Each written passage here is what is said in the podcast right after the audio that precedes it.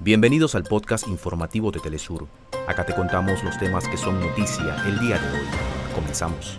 El presidente de Irán, Ebrahim Raisi, y el príncipe heredero de Arabia Saudita, Mohammed bin Salman, coincidieron en la necesidad de poner fin a los crímenes de guerra de Israel, que mantiene un asedio total contra la población civil de Gaza. Recta final de la campaña electoral en Ecuador.